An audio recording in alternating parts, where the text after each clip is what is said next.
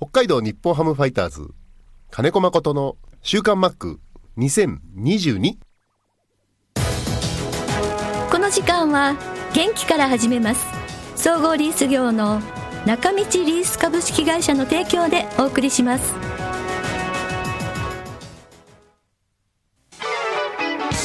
設備機械車のリース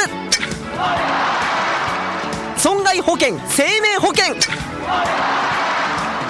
融資サービス中道リースがあなたの会社を強力にバックアップ設備投資のお手伝いをします北一条東三丁目中道リースは北海道日本ハムファイターズと三角山放送局を応援しています週刊マックは札幌市西区のコミュニティ FM 三角山放送局が FM 76.2メガヘルツでラジオ放送インターネットスマートフォンでもお送りしていますおはようございます安村真理ですさあ今日から札幌で試合のファイターズということで今日の週刊マックはマックと電話がつながっていますマックおはようございます。おはようございますお願いしますはい。はいえーと昨日から札幌入りですよねはい、そうです。はい爽やかな5月の札幌ですけれども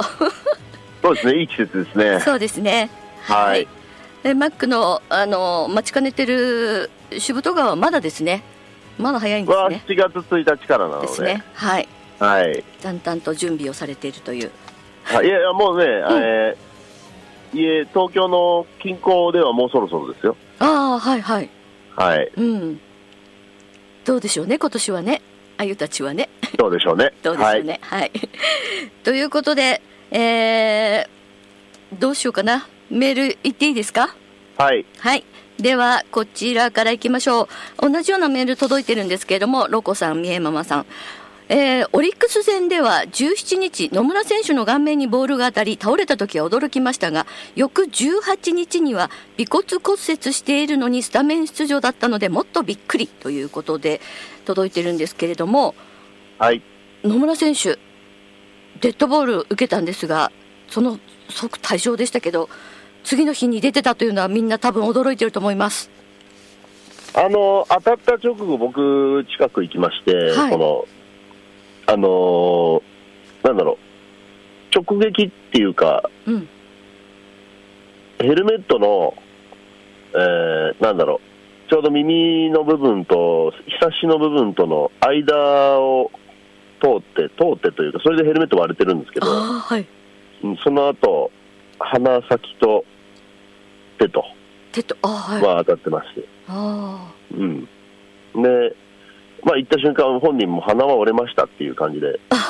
うん言っててあああで過去にも、えー僕が一緒にやってた選手なんかもその鼻って 骨がないんですよねあああはいはいこの鼻の形になってるのは骨じゃなくて、うんその付け根うんところが折れて、ええうんで過去にもその鼻はできるよってよく僕らも言われてたし、そうなんですか、うん、うん、あとは出血と腫れでこう視界がねああええうん、塞がれてるうちはプレーに支障出るけどええ、えうん、あとは本人の意 思と、うん、えうんでまあその後腫れもそんなになく、えええうん、でフェイスガードの話もあったんですけどえはいあの野球に向いてるフェイスガードってそんなになくて、ああそうなんですね、うんやっぱり視界遮るものとうか、んうんうんうんあの目周辺の圧迫感ってすごく支障が出るから。うんうんうんうんそこはまあしばらく1週間、10日ぐらいは、そこだと思いますけどね、うーんそうですかまあでも次の日からもうあの試合に出てるっていうのはすごいです ねうんあとは、うんその無意識な、えーなんだろう、恐怖心じゃないけど、やっぱりボール痛いからね、そうですよね、そうですよねあの100キロ以上のボールが当たるわけですからね、そうそうこれはね、数ヶ月、あの無意識のうちにこうバッティングの崩れは出ると思うーんう、うん、これの対処法ってなくて、はいうんやっぱり時間とともに、まあ、知らないうちにだと思うんだけど、だけど知らないうちに、やっぱり少し、こう、ボールと距離取りたがったりはすると思うよ。うーんただね、左ピッチャーに対してはいつも通りいけると思う。あそうなんですねうんうん右ピッチャーに対しては少しね、いろいろ、あの、これは仕方がないというか、もうど、どれだけの選手も過去いろいろたくさん見てきましたけど、はいありましたから、はいはいうんあのね、ボールが見えない時に当たるんだったらいいんだけど、ボール見ながら当たってるじえゃないじゃなえいうんうんうんうんそれとね、ではね、また違うんですよね。へえ、だからカーブがすっぽ抜けて、ふっとこうしゃがんだ時に頭にポコンって当たるときって、はいボールが上から来てるから、視界での中で当たってないからね、ああはいはい、うん見えないそういうのと、うんあとはふっと後ろ向いたときにヘルメットの後頭部に当たるのと、はああやってこう、視界の中で当たるのとではまだ全然、いうーんあのその後の一月、二月間の感覚が違うんで、うーんなるほど過去にもやっぱりあの頭に当たってそのままちょっと出場できなくなった選手とかいたじゃないですかなので、はいやっぱりちょっとすごいやっぱ顔とかこう頭は怖いけどそうですねあの脳震盪のうんえ今は指針がありまして、はいうん、やっぱ頭部に当たった場合、すぐに脳震盪チェックをしてう、んうんうんうん、でそういう人はしばらく脳震盪の復帰プログラムっていうのに入らないといけなくて、へえこれは本人が大丈夫って言ってても、強制的にやらなきゃいけないんですよね。へえでも今回、野村の場合は、脳震盪っていうところに当てはまらないから、うーんうんううんんうんうんそうで、ね、昔はそういうルールがなかったから、えまあ、そのまま試合出ろ って、逆に、逆に出ろって言われて、あとヘルメットあるから出してころってえへえ言われてましたけどね、10 15年ぐらい前から、うーんそういう10年ぐらい前からかな、脳震盪に対してのうんうんうん扱いが始まったのは。へえうんっていうのはね、はいやっぱこれもアメリカから始まってるんですけど、うんうん、まあ、青木選手がそうですね、今、ヤクルトにいる。はい、うん彼なんかバッターボックス近く立って、背中向けてバッターボックス立ってるから、うんうんうんピッチャーに対してね、はいそのどうしても当たりやすいのもあって、うんうん、何度か当たってると、まあいろいろと障害出るらしいんです、あーあの知らないうちに。あーはんはんはんもともとはアメフトから始まってるのかな、あーあうん激しいぶつかり合いですもんね、うん、そうそうそうはいそう、で、アメフトを引退した後にいろいろと後遺症が出るっていうのは、やっぱりは噂されてた、あの分かって、ええはっきりと。はいうん、だからその当たった後の対処が大事だろうっていう、うんうルールになってます。うんうんうん普通でもやっぱり頭を打ったらその時は平気でも何日か後にやっぱり症状が出るとかっていうのはありますもんね脳震盪ってそうですそうね。ですねうん、はいまあね血が固まってたりなんかでねありますねはい、あのマックも現役時代私も何度か見てデッドボール受けてたことあるんですけど頭とか顔ってありましたあありますよ。頭何回もありますよ。本当ですかはい。うーん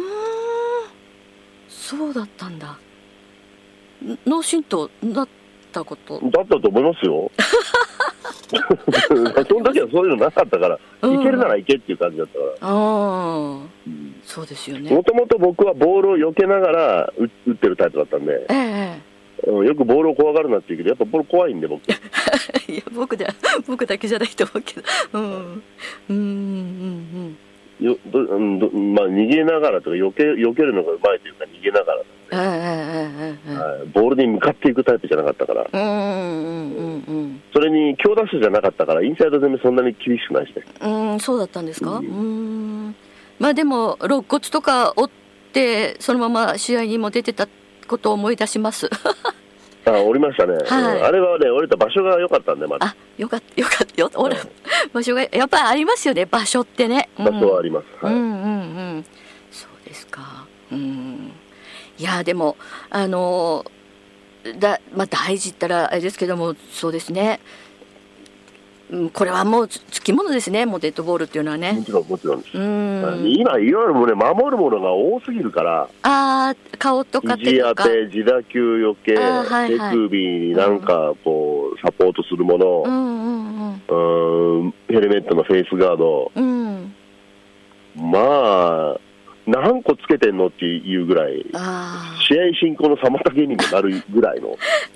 確かに外した り、つけて外したりするの結構時間かかりますけどね。うん。だから、よくポコって当てて、ピッチャー、帽子すぐ取ったりするけど、はい。いや、そこにそんな肘当てつけてんだったら、んバッターだって避け避けるの下手になっていくよねって思うもん。ああなるほどねうんううんんうんうんいやでもあのーまあ普通の人は100キロ以上のボールをもろに当たったことないと思うんですけれども当たった瞬間ってどんなんですかあー息が詰まる痛さ。ああの、まあ、なんだろう、あ当たるって思うのよ。これ絶望感もあ るしね。あ当たるっていう。ーうんうんうんでも結一構瞬で。あの、試合中って結構皆さんそうですアドレナリンが出てるからその時はこう立ち上がったりこう大丈夫大丈夫って言うけどやっぱりななお家帰ったりしたら相当大変なことはいまあまあ、でも試合中も痛いですよ、うんずっと、うんううんんうん、そういう腕だなんだにちょ、ねあのはいダイレクトに当たると、はいうん、そのその時大丈夫っていうよりもずっと痛いですよ、うんうんうんははいなん かあ い、やのだよ、ボールの縫い目が体に残るっていうのがはいうん残る残る、そこがすごいですよねだってユニフォームとかアンダーシャツ着ててさらにそのねそこ残がる残るんですよ、うんすすごいすごい 想像ができないうんはいですねまあでもあのー野村選手は頑張ってほしいですということで はい、はい、ちょっとこの10日、2週間ぐらいは、少し、まあ、そんなにあのプレーする瞬間瞬間に痛みがそんなにないっていうんで、えーうん、だから、まあでも、不可抗力はね、野球にはいろいろありますから。うんうんうんそうですね、気をつけてというか、まあ、そうならないことを祈ります。本当ですねはい、はいみんな、はい、大事な選手たちですはいそれでは次ですけれどもえっ、とソフトバンク戦でレジェンドシリレジェンドの登場曲に代わって選手の登場曲がレジェンドの登場曲に変わっていました、えーこの時健介さんやシチュリーさん稲葉 GM そしてマックンの登場曲も使われてたんですが前もって何か了解をもらったもらってから選手は使っているんでしょうかっていう質い問や、ないない。なんかね、誰かが、稲田とかが勝手に遊んでんじゃないかあ そうなんですかな。うん。選手はもう、当時の登場曲、誰が何を使ったかって知ってる人いないから。あそうですかううんん。だから、ベンチにいても、ああいう曲流れても誰もピンときてないよ。うーんそうなだんかでらすね多分ね、稲田コーチが遊んでるんだと思います。うーんそうなんだはいうんうんはい懐かしいそうなんです。で、選手はね、あの曲流れてもそんなにピンとこないんです。みんな、稲葉えー GM もそう、一人の曲もそはう、い健介の曲も流れたみたいですけど、ええうん、今いる選手は誰も知らないでおーそんな時代になっちゃったんですねす、だからダッグアウトあんま反応ないです、あそうだったんですねあーじゃあ逆に見ているお客さんの方があーっていう感じだったんですねうんだからいや見てるお客さんっていうか、選手知らないところで稲田コーチが遊んで満足してんじゃな いかあそうだったんですかはいあ裏話でしたはいそしてこちらですえー鶴岡信也さんがマックに質問です鶴岡信也さんが引退セレモニーで肩を作る時間がなかったと言っていましたが野手が肩を作るというのはどういうことですか素人考えで何球かキャッチボールをしたら投げられると思っていましたマックの肩を作る工程を教えてくださいみぼりんさんですはいえっとね、現役の時にカップを作るというのは、ええ要はプロの一軍レベルでのスピードの中で、しっかりあの深いところからでも、中継プレーでもそう、うん自分の納得いくボールが投げられるっていうのは型を作る、納てい得うのレいベルくでボールはい現役ではね。はいうん、だから、キャンプ中も、はいだから一月間全力で投げてないわけでしょ、シーズンオフ。ああはいそうですね、うんうんそうするとね、肩、これいつも言うけど、肩と足すぐ衰えるから、ああうん、そこをもう、きっちりから感覚から取り戻すのに、やっぱり自主トレ期間使ったりえ、えうん、キャンプ中の前半はやっぱりまだ思いっきり投げ中継プレー入ると、うん少し違和感あったりって結構あるんです、うーんそれで無理をすると、今度その、なんか体がその無理をするから、痛めることになるんだけど、ああはいはいうん、で今の僕の段階で肩を作るっていうのは、まあ、バッティングピッチャー投げれる程度にうん、どれぐらい必要かという、うーん僕の場合はね、今はね。うんうんうんうんうんうんだからそこには個人差がいろいろあって、はいうん、だからバッティングピッチャー程度のボール投げるんだったら、起きて30分ぐらいあれば大丈夫っていう、ああなるほど、実はさ30分まあ大体何球ぐらいなんですか感覚ね、と10して球ぐらいかな。あそんなもんでうーんうん、で、もう現役の時だったら、いやっぱショートの定位置から取って、ワンステップでピュッとこう胸の高さでファーストの胸に行くという、はいえーそこまでにな上げるには、えー11月、12月って休んだとしたら、い1月使って2月の半ばぐらいかな、僕は、1月半ぐらいかかるかな。ああでうんし毎日同じ作業をするわけだから、試合、寝るでしょ、毎日。うん、はいはいで球場来てもう一度ウォーミングアップ化しますって言ったら大体10球ぐらいで僕は肩そこのレベルまではいつも上がるへシーズン中は、シーズン中ははいうんよくいるけどね20球も30球もキャッチボールしなきゃ気が済まない人いるけどえ、うんでももう10球ぐらいできるかな、うんその1日でいつでも全力で投げれますよっていう準備がうーんできたかな、うんうん、だから鶴岡でいうはい肩ができてないっていうのは座った状態でボールを取ってしっかりセカンドまでうんうん、鶴らしいボールが投げれるかどうかっていうレベルのか、ああなるほどねうんうんうんうんなんとなくわかりますああそっかだからピうんッチャーのウォーミングアップ見てると分かるけど、先発ピッチャーはね、遠投を入れたり、いろんなルーティンあるじゃないですか、はいはいうん、あれも、あの遠投も、シーズンオフにいきなりあれやれって、すぐにはできないですよ、うーんオフはねやっぱりオフの間にうん、しっかりメンテナンスをして、はいもう一回、自主トレから少しずつ、こう、肩のね、うんはい可動域か何かを取り戻し、うんでキャンプも少ないイニングか段階を踏んで、ただ投げる前にその遠投まで入れる、ブルペンでどれくらい投げれるっていう、うんまあ、人それぞれの、うんうんうんうん、感覚ですね。ああなるほどね、はいうんうんうんうんうんああわかりやすいはいうんそうですねうんいろんな仕事もそうだと思いますけどもね私も納得のいく声が出るようにとかって ありますからねああう うんんうんうんそっかそっかはいありがとうございますわかりましたはい、さて生放送なんでお時間も残り少なくなってまいりましたけれども、はい来、週からいよいよセ・パ交流戦ということでセ・リーグとの対戦が始まりますはい、楽しみなことと対戦したいいや どうでーしょうもうそんなにないかな、今年はなんかあんまり、 うーんうそうですんかはい、行ってみ、それぞれ行った時に、来た時にという感じです。うん、うん、なんかこうちょっと手強そうなチームとかって感じたりしてます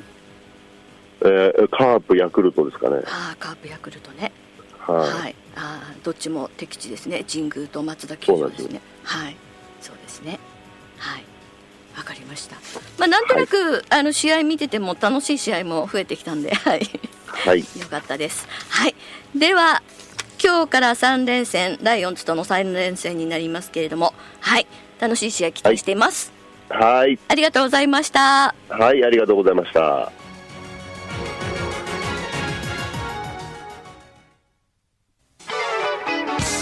設備機械車のリース